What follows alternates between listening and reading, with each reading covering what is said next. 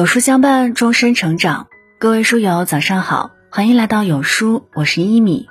今天和你分享，成年人最大的自律是克制自己的反驳欲。一起来听。《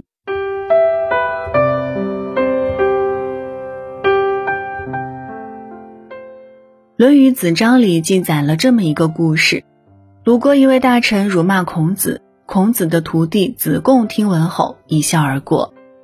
有人问他：“师傅遭人诋毁，你也不帮着辩解几句？”子贡回答：“我师傅如天上日月，世人诋毁于日月何伤？多见其不自量罢了。”《道德经》有云：“善者不辩，辩者不善。”成年人最顶级的自律，就是克制与人争论对错的欲望。小说《三体》里有一种叫思想钢印的装置。被打过思想钢印的人，会对某一事物产生狭隘、偏执的认知。例如，别人给他递水，他会本能的反驳：“水是有毒的。”即便别人告诉他，人体百分之七十以上是水分，他也认为那是骗人的。最后，人们懒得与他争辩，他还洋洋得意，觉得自己用真理说服了世人。真实生活里，思想钢印随处可见。你肯定也遇到过这样的人，无论你如何摆证据、讲事实，他都一口咬定你是错的，并非他有意针对你，而是低层次的认知让他只能看到他自以为的事实。一个人认知水平越低，思想越缺乏弹性，越是难以容忍不同的观点。一九四三年，卡尔逊来到 IBM 总部大楼，想要出售静电复印机的发明专利。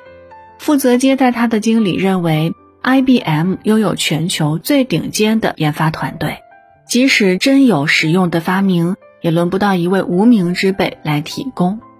在卡尔逊介绍发明内容时，经理频频打断，先是质疑复印机高昂的成本、笨重的体型，随后又反问：“我们都有碳素复写纸了，还要你这玩意干什么？”直到卡尔逊一一回应这些质疑，经理仍不依不挠。揪着他的履历追问：“你的本职不是律师吗？怎么干起工程师的工作了？”卡尔逊闻言收起图纸后愤然离开。五年后，IBM 总裁托马斯注意到纽约州一家名叫施乐的新公司发展迅猛，抢走了 IBM 的大量业务。经过调研，他发现施乐公司的热销产品为办公复印机，而设计总监。正是当初被 IBM 拒绝的卡尔逊。桥水基金创始人瑞达里欧曾说：“与你知道的东西相比，能不能妥善处理不知道才是最重要的。”习惯性的反驳，恰恰就是将自己的眼界隔绝于不知道的世界，认为别人一无是处，并非自己无所不知，恰恰暴露了自己的无知。豆瓣上有个热门话题。什么是真正成熟的标志？一条评论获赞无数。有一天，你发现需要反对的人越来越少。苏轼被小自己九岁的张磊指出诗中谬误，没想过用辩驳挽回颜面，而是恭敬称对方为夫子。北大校长林建华开学演讲时被当众质疑读错一个字，感谢指正他的学生。见过世面的人明白自身的渺小，懂得在不同观点面前保持聆听的姿态。谷歌总监戴维曾将一位名叫乔纳森的下属喊到办公室，指出他打电话时声音太响，影响到了其他同事。乔纳森却反过来质问戴维：“你前几天打电话时说话声音不也是很大吗？”周围的员工屏住呼吸。预感办公室里即将爆发一场激烈的争吵，但片刻沉默后，只听戴维诚恳地说：“如果我当时说话声音太大，我向你道歉。以后你发现我这么做时，也请随时指出。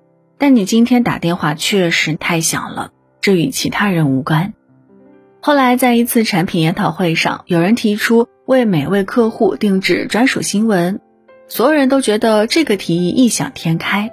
戴维却认为试一试总是无妨。两年后，由算法自动编排新闻的 Google News 上线，成为谷歌最成功的项目之一。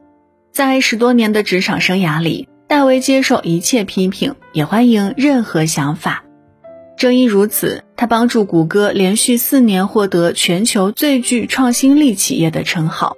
查理芒格说：“成功者的目标不是让别人相信自己是对的，而是弄明白谁是对的。”人与人之间的参差，无非就是有人守着一份偏执，把路越走越窄；有人则以丰富立体的三观，容纳世界的多元。接受观点的多维，一笑而过远比剑拔弩张有胸怀；平心静气远比反唇相讥显格局。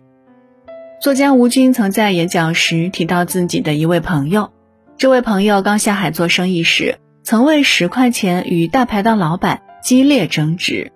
后来他成为上市公司的老板，在餐厅吃饭时被服务员误会没有付钱，他没有为自己辩驳。反而立刻再付一次钱，然后匆匆离去。他向吴军解释，并非我不在乎钱了，而是对以前的我而言，十块钱可能就是半天的收入；对现在的我而言，用在争辩上的时间足够我赚好几顿饭钱了。一粒石子落入井中，激起波纹阵阵；落入海中，则不见一丝波澜。一个人格局大了，很多事情也就变得不值一驳。哈佛大学教授茱莉亚·达尔从小热爱辩论，渐渐的，他练就了能让所有人语塞的辩论术。曾经亲密的朋友却一个个疏远。茱莉亚开始意识到，比赛中辩驳是为了获胜，生活中辩驳则往往是为了掩饰自己的无力。为了执勤安排和室友争吵，是因为自己没有租单间的经济条件。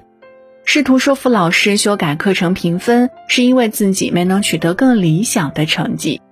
想通这点后，茱莉亚将所有心思投入事业，努力提升自己的专业水平。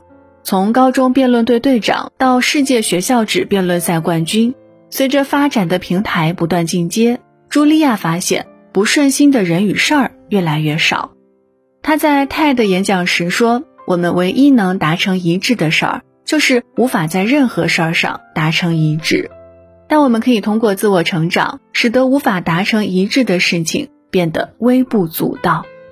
真正的高手不在言语上争高低，只在行动上见高下。遇事不变，并非示弱，恰恰是将有限的精力用来深耕自己、提升自己。看过一段话，深有感触。